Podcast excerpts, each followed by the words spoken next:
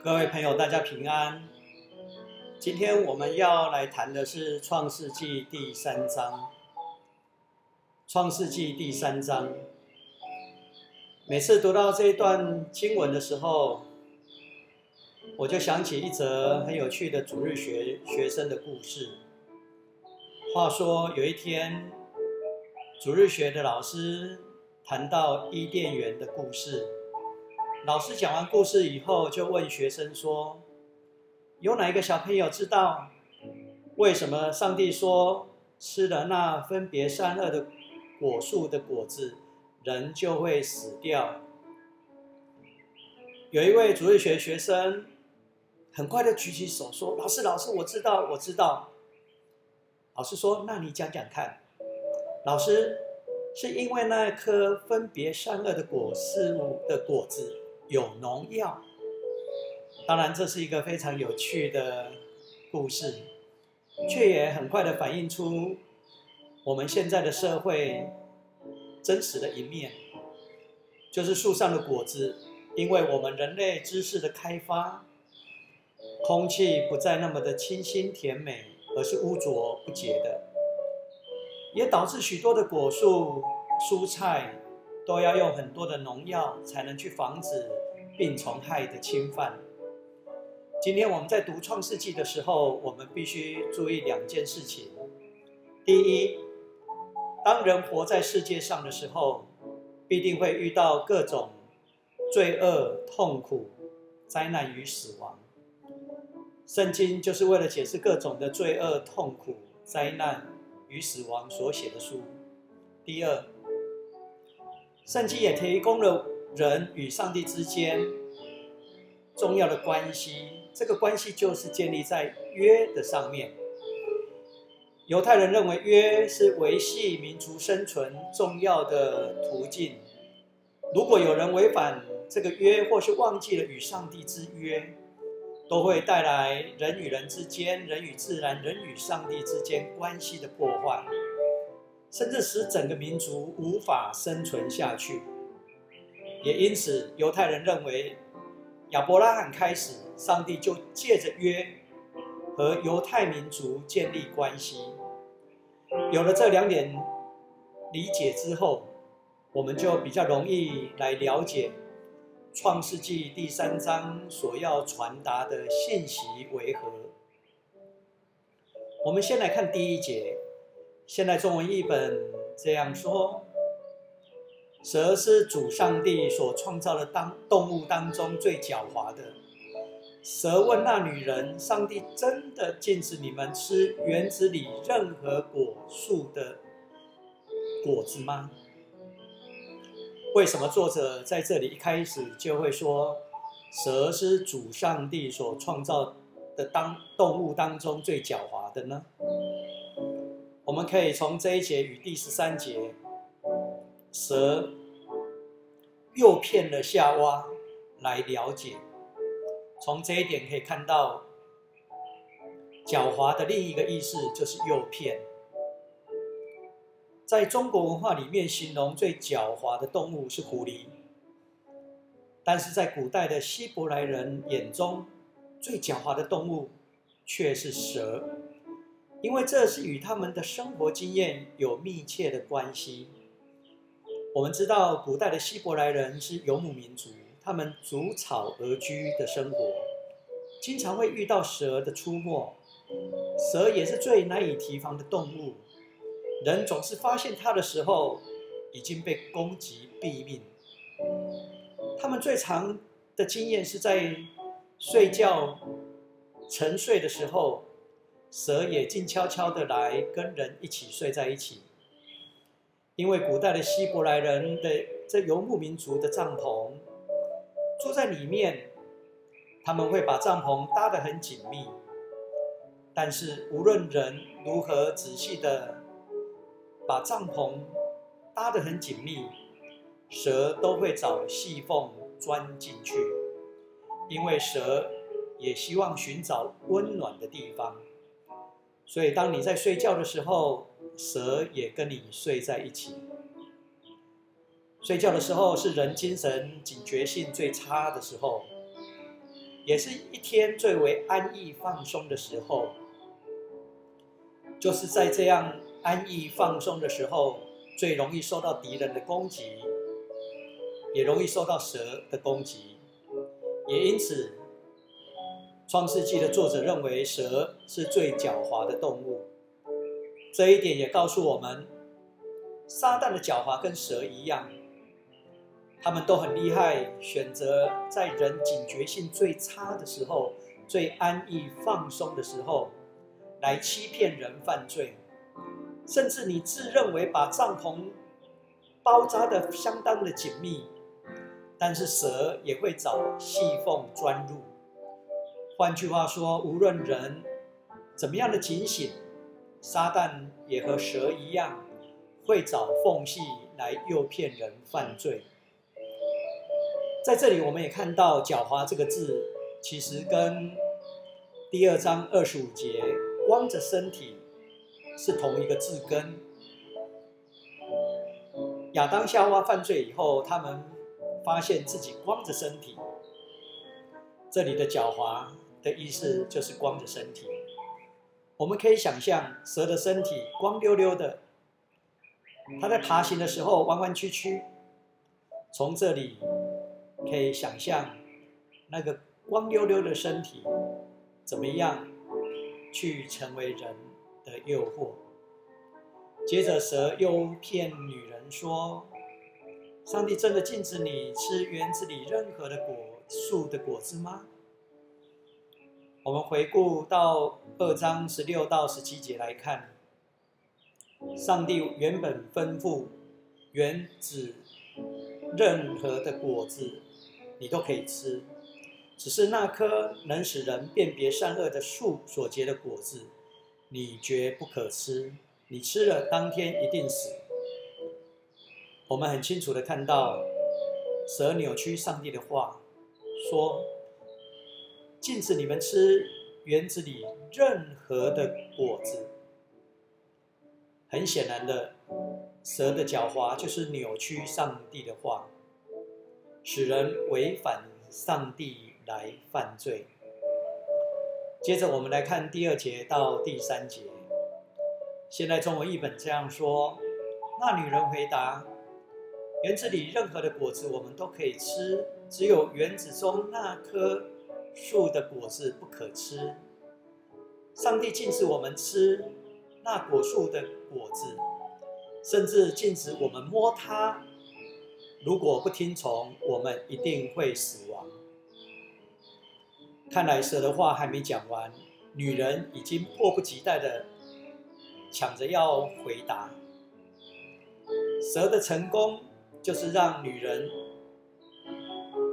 回答他的话，只要女人愿意跟他对话，蛇就赢得了第一回的成功。虽然女人想努力的澄清蛇所提出的问题并不正确。但是与诱惑者的对话，很容易陷入诱惑者对方的陷阱当中。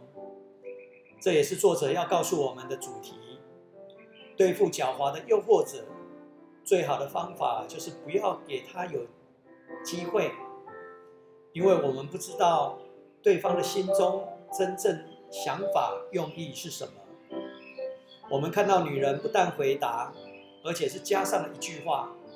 她说：“禁止我们摸她。”这句话，看，又或者蛇，它扩大了上帝禁止的范围，女人也跟着扩大禁止的内容。当蛇说任何果树的果子，女人则说禁止我们摸，来回应。这样，蛇已经达到它的目的。我们不清楚女人这句话是否表达她的不满。至少女人已经跟蛇一样，没有确实的认识上帝的话语，或者是说，他们都扭曲了上帝的话。原本上帝要女人和男人成为一体，要他们彼此成为帮助者。但是当女人遇到蛇诱惑的时候，女人似乎与蛇互相成为帮助了。亚当和夏娃并没有成为互相帮助。夏娃遇到诱惑的时候，他没有找亚当商讨，少了一个商讨的对象，就多一份的风险。其实互相的讨论，这是蛮重要的。但是我们却看到夏娃忘记了，他找亚当互相商讨的机会。接着我们来看。第四节到第五节，蛇回答：“不见得吧，你不会死。”上帝这样说，因为他知道你们一吃了那果子，眼就开了，你们会像上帝一样，能够辨别善恶。整个第三章的故事重点就在于第四节、第五节。我们注意到这段话，蛇说：“不见得吧。”你们不会死。这一句话是公然对上帝的话语提出反抗、质疑、挑战，对上帝的话故意不信任，故意在怀疑上帝的话的真实性。第五节很清楚的说，蛇真正的用意就是要让人离开上帝，所以他告诉人不必相信上帝的话，因为上帝怕人。所以才有这样的禁令。圣经的作者就是用这种方式在告诉我们：人之所以有痛苦，乃是因为人不再听上帝的话语，对上帝没有信任。痛苦的根源是人不再听上帝的话，反倒喜欢听诱惑者的话，就好像我们的世代当中。很多人不喜欢听真实的话，喜欢听八卦，甚至喜欢听一些假新闻、假消息。特别对于独裁统治的中国的假消息，甚至听了很入耳。这就是看到我们人离神的真理是何等的远。在一开始，我有提到本章有两个原则。第一，圣经是为了解释人的苦难而写的；第二，人与上帝的关系就建立在约的上面。在第二章，我们看到上帝和人立约，就是伊甸园之约，人要遵守，不可吃分别善恶的果子。上帝就将其他一切的果子祝福给人，但是偏偏人毁约，顺从撒旦的诱骗。也因此痛苦进入人的生活当中。俗话有一句话说：“人不照天理，天就不按照甲子。”这句话多少也反映出人违反天的意思，就会受到灾难。我将这句俗语改成：“人若不按照上帝的约，上帝就不照应许来恩赐。”其实，人类的祖先失去了伊甸园的原因，乃是因为他们不听从上帝的话，将与神之间的约毁弃。而蛇诱惑人成功的地方，就是使人脱离人本分。我们的本分就是受造者上帝的管家、侍奉者。蛇让人幻想到有一天。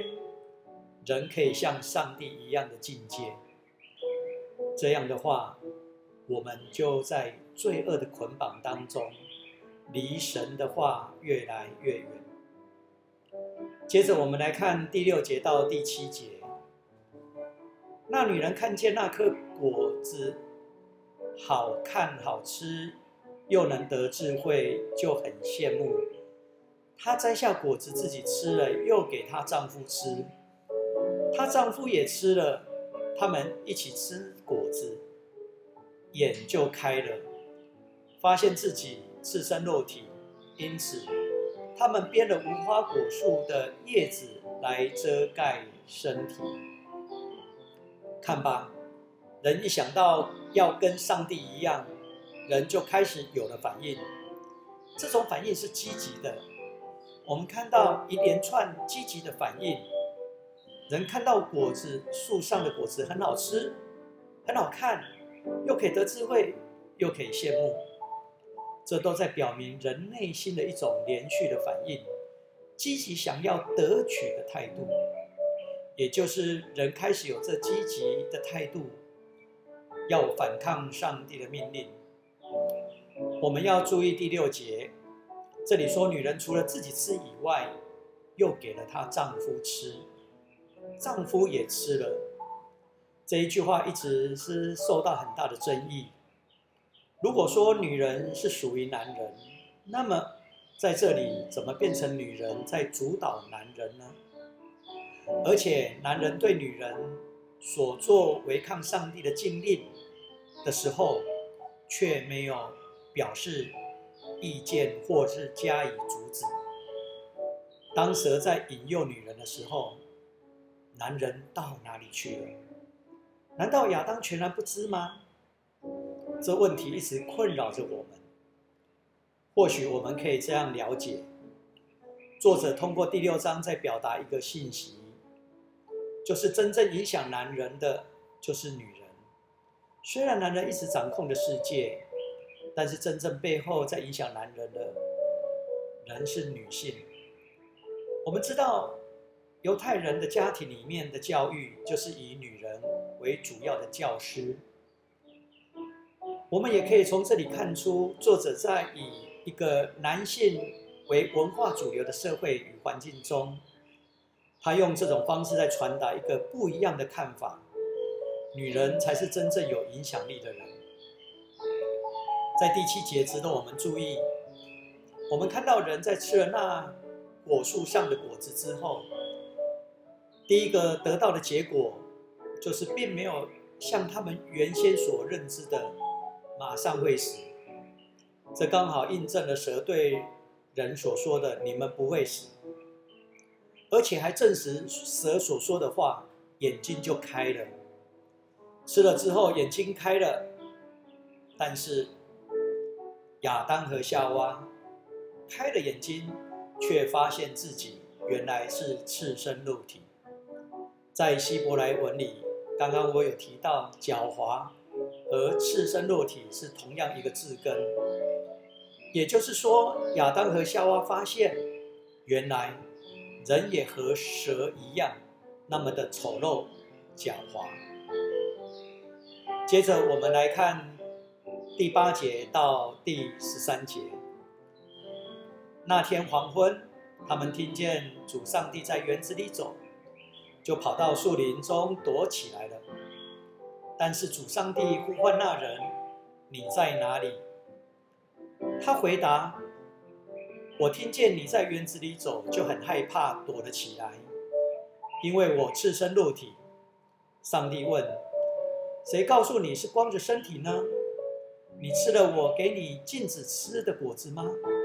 那人回答：“你给我做伴侣的那女人给我果子，我就吃了。”主上帝问那女人：“你为什么这样做呢？”她回答：“那蛇诱骗我，所以我吃了。”当人毁约犯罪之后，就害怕面对上帝，甚至躲起来。因为他们发现自己臭赤身肉体，发现自己的狡猾与丑陋，在此，上帝审问是从男人开始，然后才女人。我们也发现，上帝在审问的时候，只问了男人与女人，并没有问蛇，而蛇却是诱惑人去犯罪的主要的手魔者。上帝。在问你在哪里？这句话非常典型的一句上帝呼唤人的句子，是在呼唤人那些误入歧途的人的声音。而犯罪的人听到这种声音，不是高兴，而是害怕，而是恐惧，是不安。这些都说出了人与上帝之间已经有很大的距离感。关系已经破裂了，这就是作者所说的生命死的意义。